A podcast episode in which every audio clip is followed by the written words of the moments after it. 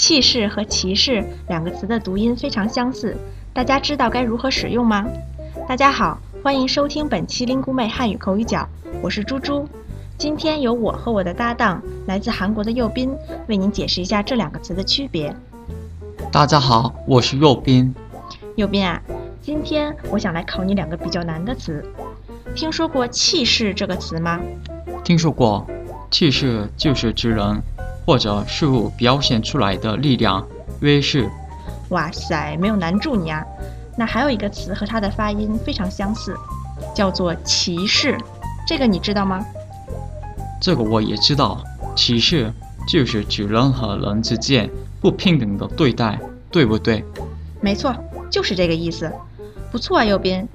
那你给大家分别用这两个词造个句子。行，我的朋友们参加汉语口语比赛，他们表现的气势逼人，很厉害。嗯，这里的气势指的就是很有威势、很厉害的样子。那再用歧视来造个句子吧。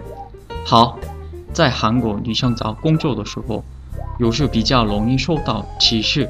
啊，真的吗？那你还好，右边。你是个男生，应该还好点吧？可是现在找工作多不容易啊！嗯，的确是，现在找工作在哪儿都不容易。刚才右边的这个句子中呢，说女生有时比较容易受到歧视，这里的歧视就是指公司用不平等的眼光来对待应聘者。好啦，说了这么多，今天的口语角也差不多要结束了。气势和歧视的分别，大家明白了吗？如果有任何问题，就来 Lingu 妹给我们留言吧。下期再见喽！再见。